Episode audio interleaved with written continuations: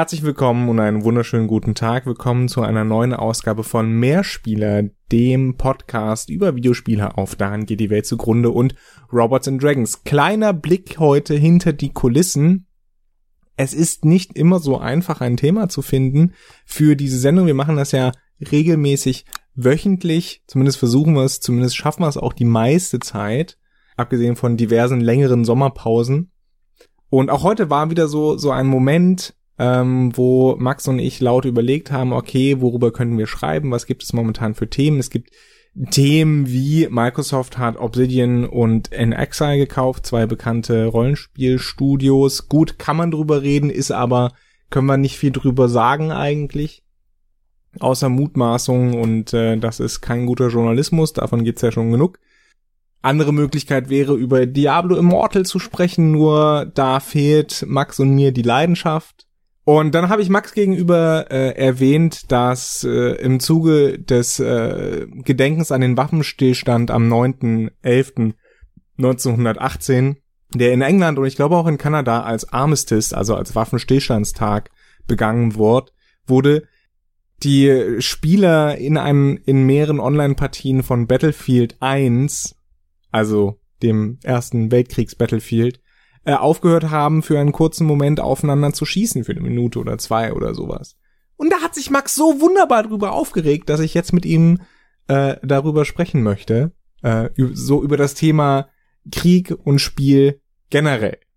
Ja, ich weiß jetzt nicht, was die Leute wollen. Wollen sie den scheiß Orden dafür bekommen, dass sie gesagt haben, hurra, wir haben drei Sekunden nicht aufeinander geschossen und schießen jetzt weiter, kaufen Mikrotransaktionen, geben Geld aus für etwas, das auf dem in Anführungszeichen realistisch nachgebauten Hintergrund des ersten oder auch oftmals des zweiten Weltkriegs oder des Vietnamkriegs aufgebaut ist, wir uns aber eigentlich nur bedingungslos und ohne Hintergrund äh, abballern. Das ist jetzt, mache ich gleich klar, betrifft nun mal nicht in der nicht automatisch die Singleplayer-Kampagnen von solchen Spielen. Ich sage nicht, dass Weltkriegsshooter automatisch schlecht sind. Die können sehr interessant sein. Die können, wenn sie nicht auf Sie können auf wahren Begebenheiten von mir aus basieren, aber sie können auch wie auf äh, Heart of Darkness basierend von, ah, jetzt fällt mir der Titel von dem Spiel nicht ein, Johannes wird es euch gleich sagen. Spec Ops, Spec Ops The Line. Ja. Spec Ops The Line ist zum Beispiel ein Beispiel, das eine Kriegsstory äh, durchaus so wiedergibt, dass man auch über die Thematik Krieg nachdenkt, aber das ist im Online-Shooter nicht der Fall. Der Online-Shooter ist eine Arena, in der es eine Aufgabe gibt, Capture the Flag, töte alle anderen, was auch immer, und dann wird geballert, was das Zeug hält. Leute schreien sich an. Selbst wenn Leute koordiniert sind, schreien sich nicht an, aber sagen, ja, geh darüber, knall den Kopf weg, ja, sehr schön gemacht, sauber, läuft.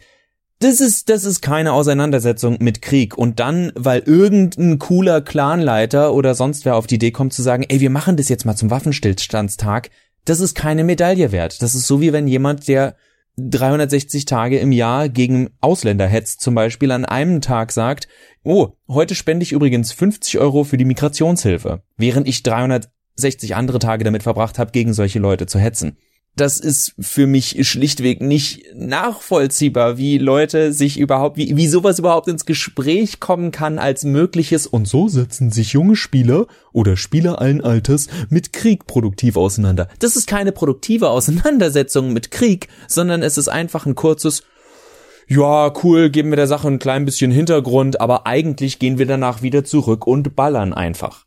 Ich finde es ja ähm, tatsächlich gibt es da ja tatsächlich eine, eine, eine Parallele gewissermaßen in dieser Absurdität. Ähm, vielleicht äh, hat der eine oder andere etwas vom Weihnachtswunder, ich glaube 1914 oder 15 war das, als die verfeindeten Truppen im Ersten Weltkrieg aus ihren Gräben gegangen sind, miteinander Fußball gespielt haben. Ich glaube, es waren ähm, Briten und deutsche Soldaten, die da gegeneinander friedlich eben zu Weihnachten ähm, ein nicht verordnetes Waffen, einen nicht verordneten Waffenstillstand äh, eingesetzt haben, nur um dann anschließend zwei Tage später äh, wieder aufeinander zu ballern. Also diese Absurdität, natürlich gibt es das Leute, die im Falle der realen Welt nicht aufeinander schießen wollen, möchte ich Ihnen mal unterstellen, es dann doch müssen.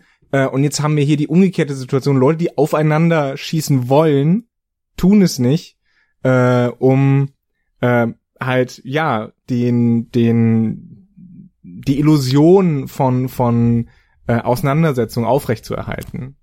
Und so ein Penner wie ich würde jetzt hingehen und sagen, und im Endeffekt spuckt ihr eigentlich der Sache damals ins Gesicht, weil genau wie Johannes sagt, es ist ja genau der Gegenteil, genau das Gegenteil. Die Leute damals wollten diese Waffenruhe 1914, weil sie in Ruhe ihre Weihnachtsgeschenke öffnen wollten, weil sie einen Abend sich nochmal vorgaukeln wollten, dass alles gut ist. Man wollte dieses kurze, kleine Stückchen, nennt es Eden, nennt es einfach nur Frieden, nennt es einfach nur Ruhe, man wollte vergessen für einen Augenblick diese Waffenruhe in einem Spiel, wo es dann aber darum geht, sich nur die ganze Zeit abzuschießen, das ist halt was komplett anderes.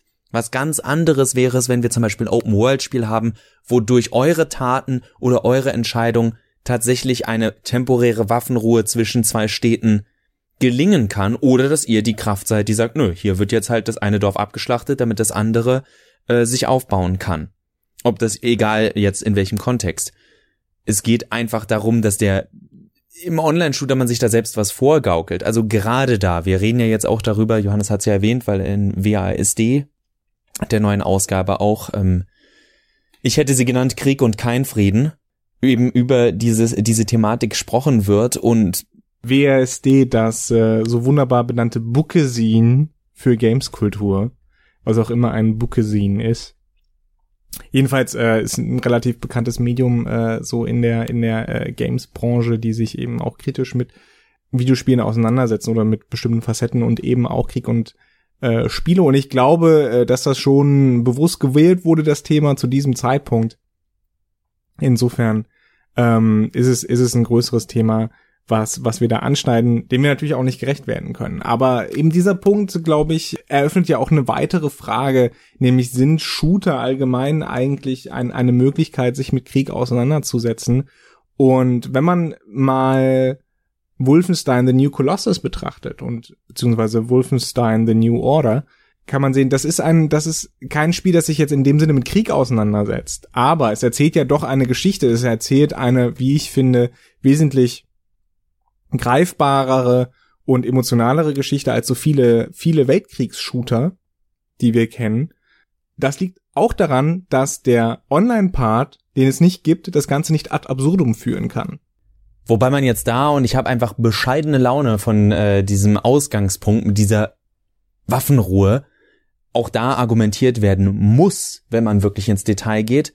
Wolfenstein macht sich's halt unglaublich leicht, denn die Bösen sind böse. Die Bösen sind sowas von böse. Es sind die Nazis, Baby. Da ist kein einziger auf der Seite, das kann man ja nicht machen, auf der Seite der Nazis tatsächlich ein nicht bösen Charakter. Jeder auf der Seite des Regimes ist böse. Ja, es gibt ein, zwei gute Deutsche, die dann aber sagen, ja, ich habe das alles hinter mir gelassen und ich habe das ja eigentlich auch nie so gemeint und die Grauzone verschwimmt. Also, beziehungsweise da kann man dann sagen, wir gehen in die Richtung Inglorious Bastards. Das Töten der Gegner in diesen Spielen ist eine Art Rachefantasie und eine gerechtfertigte, eine fake-historisch gerechtfertigte Rachefantasie. Und die, die ihr dort tötet, sind, sollen in euren Augen eigentlich auch gar keine Menschen mehr sein. Das ist Nazi-Scum, das sind dreckige Regimler. Im Deutschen dürfen sie ja nicht mal Nazis genannt werden, aus Gründen. Das ist eine Zensurfrage, die wir in anderen Fragen schon durchgegangen sind. Also auch da ist es dann schwierig. Ich würde auf jeden Fall sagen, gerade wenn man das Beispiel Spec Ops The Line nimmt, dass Shooter sehr wohl, also dass Interaktivität sehr, sehr hilfreich sein kann. Das große Ziel eines Shooters, in meinen Augen eines Shooters, der tatsächlich sich mit dem Thema Zweiter Weltkrieg befassen will oder Erster Welt, irgendeinem Krieg, muss es dir so schwer wie möglich machen, tatsächlich auf jemanden zu schießen.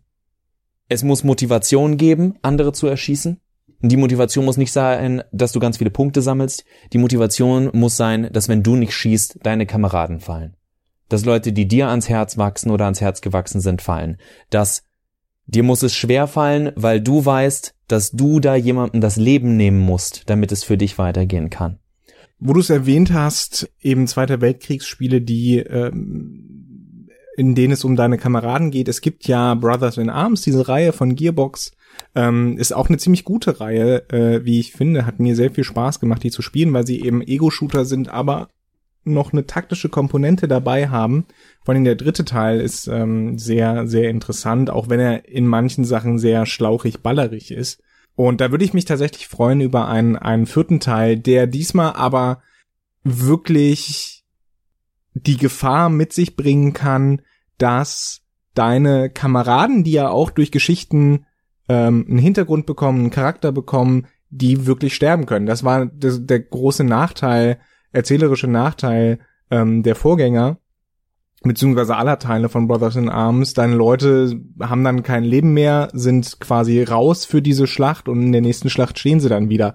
Aber wie wäre es, wenn die Leute dann wirklich sterben? Also wenn du sagen musst, okay, scheiße, mir ist der Typ jetzt äh, abgekratzt, weil ich, weil ich äh, Kacke gebaut habe. Und da kann man ja auch so beliebte Iron Man Moden und Modi und so weiter rein rein programmieren. Also insofern glaube ich, bietet das einen sehr schönen erzählerischen, ähm, eine erz schöne erzählerische und spielerische Möglichkeit, dieses Thema irgendwie sinnvoll und auch reflektiert zu verarbeiten. Insofern, das, das wäre eine Möglichkeit, sich äh, im, im Genre des Shooters damit auseinanderzusetzen. Auch, glaube ich, eine wichtige Sache, die in vielen Spielen leider vernachlässigt wird, ist der psychische Zustand der Leute, die da rauskommen. Eben dieses posttraumatische Stresssyndrom, die, die Phobien, die Leute entwickeln, die die Krankheiten, die psychischen Krankheiten, mit denen Leute aus äh, dem Ersten Weltkrieg auch gekommen sind, ja, also die Leute, die im im Sperrfeuer der der Granaten der Artillerie waren und deswegen äh, Zuckungen oder oder Bewegungseinschränkungen hatten, weil sie eben da einen psychischen Knacks wegbekommen haben. Das sind Themen, die von Spielen angerissen werden könnten, aber nicht werden. Natürlich, es ist nicht schön, einen äh, Shooter zu entwickeln, in dem es am Ende dem Spieler madig gemacht wird, die Grundkomponente, nämlich das Schießen, das Erschießen der Gegner, dass es keinen Spaß mehr macht, dass es da keine Belohnung mehr gibt für, für den Spieler. Aber trotzdem kann man sich, glaube ich, jenseits darüber erzählerisch damit auseinandersetzen mit dem Thema Krieg. Genau da sprichst du dann für mich wahrscheinlich auch ein abschließende, weil ganz kann man über dieses Thema in einer, einer einzelnen Podcast-Episode nicht reden, auch nicht nur in der Gruppe von zwei Leuten, besonders die sich gut kennen. Genau das, was du gerade sagst, sollte eigentlich die Norm sein. Das ist ja genau die Sache, dass ein, ein gut gemachtes Kriegsspiel, ein interaktives Kriegsspiel, wo ich zu Kriegshandlungen sozusagen gezwungen werde oder gedrungen werde, äh, wenn ich vor, wenn ich sehen will, was passiert oder was passieren könnte, soll, es sollte nie eine Belohnung, ich sollte nie das Gefühl eine Belohnung dafür haben, dass ich jemanden, dass ich jemanden ausgeschaltet habe. Weswegen sich ja auch viele Leute dann äh, gerne mal aufregen bei so Stealth-Reihen, wie zum Beispiel Metal Gear Solid. Ja, warum wird denn immer das Schleichen belohnt und das Nicht-Töten? Hä? Ja, weil, weil das an und für sich gar kein so schlechter Grundgedanke ist. Du kannst das Ganze noch mit Anreizen machen, wie zum Beispiel bei Metal Gear Solid, dass die Leute, die du am Leben hast, äh, hast entführen kannst und dann arbeiten sie für dich. Alles nicht perfekt, aber es gibt ja durchaus Wege, wie Spiele darauf hinweisen können, ja, natürlich hast du die Freiheit zu töten, aber du hast auch die Freiheit nicht zu töten. Und ganz oft ist es so, dass das Nicht-Töten schwerer ist. Und so ist es ja auch. So sind auch ganz viele Auseinandersetzungen im Leben. Es wäre einfacher, der anderen Person einfach den Schädel einzuschlagen oder zumindest einen auf die Nase zu geben und dann rennt er weg. Oder man muss sich wirklich mit den Leuten hinsetzen und gucken, okay, wie kommen wir hier zu einem Ergebnis? Wie können wir friedlich miteinander zusammenleben oder friedlich her? Und abschließend dieses Beispiel eben gerade mit dem Waffenstillstand. Diese Waffenstillstande wurden nicht entschieden von oder beschlossen von den Menschen, die diese Kriege angefangen haben. Diese Waffenstillstände wurden beschlossen von Menschen, die in diesem Krieg mit drin steckten. Und ganz selten ist es so, dass ihr als kleines Rädchen, sei es in eurem Leben oder in der Rolle, die euch in einem Spiel zugewiesen wird, überhaupt die Wahl habt. In gewisser Weise kann man, auch wenn die wenigsten Spiele diese Poesie ver, äh, verdient haben, sagen, dass es eine gewisse poetische Note hat, dass die meisten Spieler euch eine Waffe in die Hand geben und sagen, und jetzt töte. Denn das ist alles, was den Leuten meistens auch gesagt wurde. Ja, es ist ein schwieriges, schwieriges Thema auf jeden Fall. Und wie du gesagt hast, es ist, äh, wir können es natürlich nicht abschließend behandeln äh, äh, im Rahmen unseres äh, kleinen Familienpodcasts, der mit weit weniger Schimpfwörtern ausgekommen ist, als ich mir eigentlich erhofft habe. Aber äh, nichtsdestotrotz, hoffentlich haben wir euch zumindest eine kleine Denkanregung gegeben, ähm, dass ihr auch vielleicht euer beim beim nächsten Mal, wenn ihr Call of Duty oder äh, Battlefield 1 oder bald Battlefield 5, in dem es um den Zweiten Weltkrieg, nicht den fünften geht, naja, whatever, dass ihr dann in solchen Momenten vielleicht auch mal reflektiert, was mache ich hier eigentlich ähm, und äh, warum schieße ich auf den Typen äh, und er auf mich, warum, warum passiert diese ganze Scheiße einfach? Äh, schließlich ist es eine, das muss man ganz klar sagen, zivilisatorische Errungenschaft, dass wir unser Gegenüber eben nicht den Schädel einschlagen, sondern gelernt haben oder es, es den Konsens gibt, über Probleme zu reden und über Kompromisse Konflikte zu lösen und nicht über Messer, Knüppel und Maschinengewehre.